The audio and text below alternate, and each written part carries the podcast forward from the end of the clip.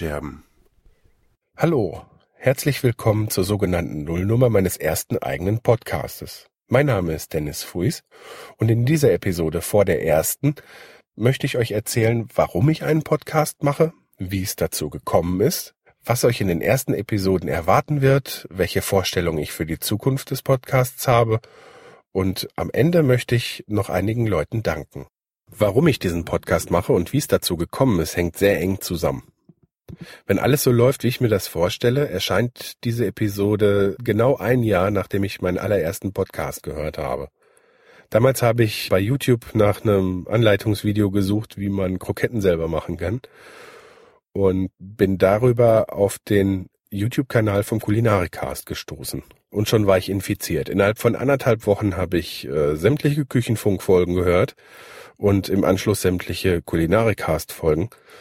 Und da beim Kulinarikast auch äh, viele andere Podcaster zu Gast waren und auch erwähnt wurden, war meine Neugier geweckt und ich habe angefangen, die Welt der privaten Podcasts zu entdecken und war immer begeisterter.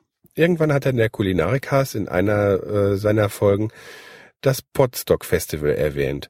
Und als er dann noch erzählt hat, dass da auch Hörer zugelassen seien, war ich gleich Feuer und Flamme. Ähm, ich habe mir das noch so ein bisschen durch den Kopf gehen lassen, weil ich dachte, wenn ich meiner Frau jetzt erzähle, ich will zu so einem Festival, dann hält die mich wahrscheinlich für verrückt. Und dann habe ich sie aber doch erzählt und dann bin ich auf den Blog vom Podstock gegangen und dann hieß es erstmal, ja, nee, Hörer werden beim ersten Mal noch nicht zugelassen und ich war erstmal ziemlich geknickt. Und naja, habe aber dann immer wieder auf die äh, Podstock-Seite äh, geschaut und irgendwann relativ kurzfristig dann vor Podstock hat der Kulinarikas dann doch nochmal erwähnt, dass es ja doch auch für Hörer wäre.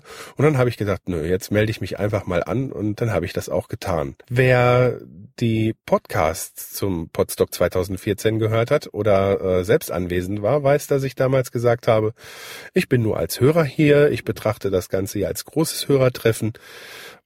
Ein normales Podcast-Hörertreffen sieht ja meistens so aus, wenn man nicht aus der Großstadt kommt, in der es gleich ein paar äh, Podcaster gibt, so wie Berlin zum Beispiel, dann sieht das Ganze ja so aus, ja, man fährt ziemlich weit, um irgendwie vielleicht zwei, drei Stunden einen Podcaster äh, zu treffen, sich vielleicht sogar mit dem zu unterhalten, wenn es kein großes Treffen ist.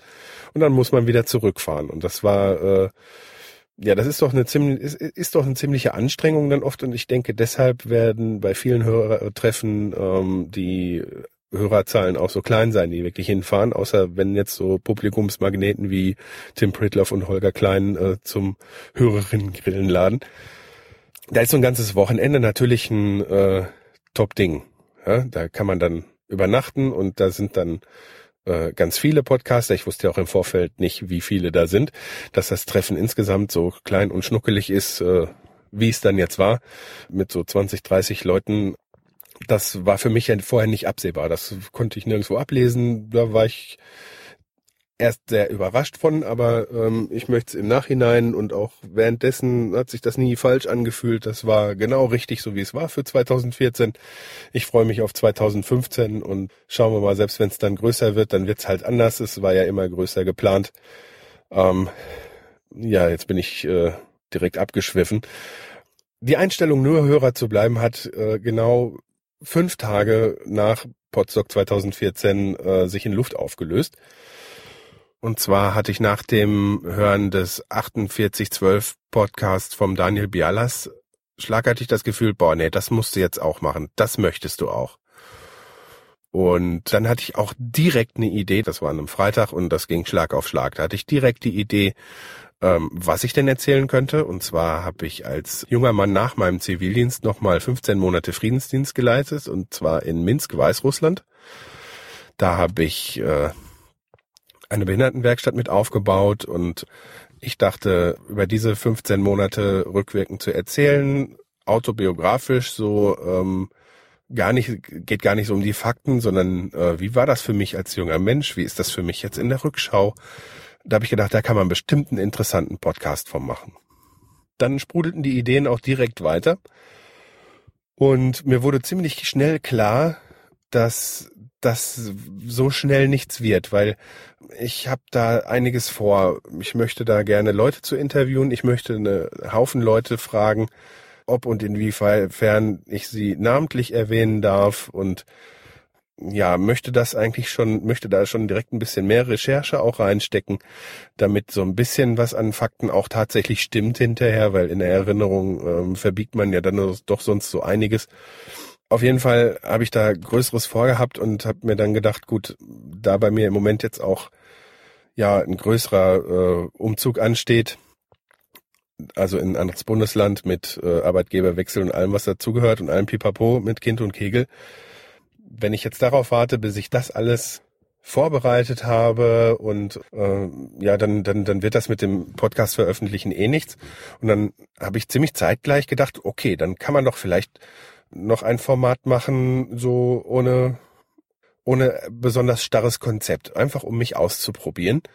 Das heißt, äh, eventuell vielleicht mal tatsächlich ein Interview führen, ähm, etwas erklären und einfach so von meinem Leben erzählen, wie das bei anderen Personal Podcasts auch so der Fall ist. Und da kam mir auch schlagartig die Idee für den Namen dieses Podcasts, die Tonscherben. Wobei die Scherben dann halt entsprechend für einzelne Fragmente stehen, die vielleicht auch nicht unbedingt immer äh, nahtlos zusammenpassen. Um hierfür mal ein paar Beispiele zu liefern. Als ich per Twitter dann bekannt gegeben habe, ja, ich bin infiziert, ich möchte auch einen Podcast machen, hat sich direkt der Martin Rützler bei mir gemeldet. Der Martin Rützler macht den äh, DKG-Podcast, Radio Mononet und den Gemalum-Podcast. Ähm, alle drei sehr zu empfehlen. Ich hoffe, ich habe jetzt keinen vergessen. Der schrieb auf jeden Fall, wenn er einen Wunsch äußern dürfte, dann äh, würde er sich wünschen, dass ich dann in dem Podcast erkläre, wie man unter Mikroskop schweißt. Ich mache das beruflich, zumindest jetzt mache ich das noch beruflich, und ich habe mir halt überlegt, äh, als erste Episode von diesem Podcast äh, ihm diesen Wunsch zu erfüllen. Des Weiteren hat meine Großmutter damals, als sie erfahren hat, dass sie unheilbar Krebs hat und ähm, nicht mehr so wahnsinnig lange zu leben hat, hat sie das Bedürfnis gehabt, für uns äh, Hinterbliebene nochmal ihre Erlebnisse aufzuschreiben in russischer Gefangenschaft damals. Diese Aufzeichnung habe ich und ähm, ich dachte, es wäre durchaus auch eine Sendung wert, euch äh, diese Aufzeichnung vorzulesen und ähm, meine Gedanken dazu mitzuteilen. Dann, wer mich vielleicht schon über Twitter und Instagram kennt, der weiß, dass ich gerne koche und einkoche und dergleichen. Und da wird sich bestimmt auch die eine oder andere Episode draus machen lassen. Ähm, Gerade das Einkochen, denke ich, zum Beispiel die Motivation, warum fange ich jetzt auf einmal an, Dinge einzukochen und ähm, warum halte ich das Ganze doch für zeitgemäß, denke ich, ist vielleicht auch mal eine Episode wert. Dann sind, äh, äh, ja, stehen ja bei mir jetzt sehr große Veränderungen an. Ich äh, ziehe in ein anderes Bundesland und fange eine völlig neue Arbeit an. Also ich muss mich da ganz neu einarbeiten. Da wird so im Rahmen des Umzugs vielleicht auch das eine oder andere erzählen, Erzählenswerte bei herauskommen. Und ansonsten wollte ich das Ganze dann so ein bisschen auf mich zukommen lassen. Also irgendwann möchte ich dann auch, wenn ich mich so ein bisschen an die Technik gewöhnt habe und so ein bisschen eingeübt habe ins Podcasten, möchte ich auch äh, mal Gespräche mit anderen ausprobieren. Ich habe da auch schon äh, jemanden im Auge, der bis jetzt noch keinen Podcast gemacht hat. Vielleicht ergibt sich ja auch mal die Möglichkeit mit einem, der äh, wie soll ich sagen, alteingesessenen Podcaster vielleicht mal eine Episode aufzunehmen. Das ist bestimmt auch interessant. Vielleicht hat ja auch jemand, der das Ganze hier hört, mal einen Wunsch. Ähm, wenn das was ist, was ich erfüllen kann, dann mache ich das gerne. Irgendwas erklären oder erzählen oder auf, ich sag mal, wenn die Fragen nicht zu intim werden, dann beantworte ich sie auch. Und irgendwann werde ich dann auch die Weißrussland-Geschichte aufgreifen und ähm, ich bin mir noch nicht ganz sicher, ob ich dafür dann einen eigenen neuen Podcast aufmachen werde oder ob ich das Ganze sich irgendwie so entwickeln lasse, wie, ja, wie das in einem anderen bekannten Podcast halt läuft. Alles ist Tonscherben und äh, ich mache einzelne Kategorien. Aber das ist alles noch offen.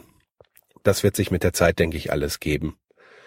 Da ich ja in der ersten Zeit wahrscheinlich auch noch äh, hier und da den ein oder anderen äh, Anfängerfehler machen werde und äh, ich habe ja in meinem Leben vorher noch nie einen Blog oder einen Podcast oder sowas gehabt, freue ich mich auf jeden Fall auch auf Anregungen ähm, aus dem Publikum, wie man denn was besser machen kann. Und ja, ich bin über die üblichen Kanäle zu erreichen und freue mich generell über Feedback. Jetzt zum Ende hin möchte ich auf jeden Fall äh, noch den Leuten danken, die mir dabei geholfen haben, dass ich jetzt diesen Podcast veröffentlichen kann. Und das sind vor allen Dingen, äh, möchte ich da auch allen danken, die mir ihre Hilfe angeboten haben. Und bei denen, wo ich die Hilfe angenommen habe, bei denen ich mich jetzt namentlich bedanken werde, habe ich die Münze geworfen, wer in wer als erstes genannt wird und äh, wer als letztes. Die haben mir alle sehr geholfen. Das ist einmal der Udo Sauer vom Fernsehmüll Podcast, der Herr Martinsen von den ehemals Quasselstrippen und jetzt äh, von den Feuilletönen, wenn ich es richtig ausgesprochen habe.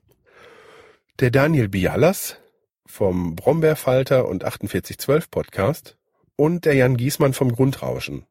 Ähm, die alle vier haben mir mit Rat und Tat zur Seite gestanden.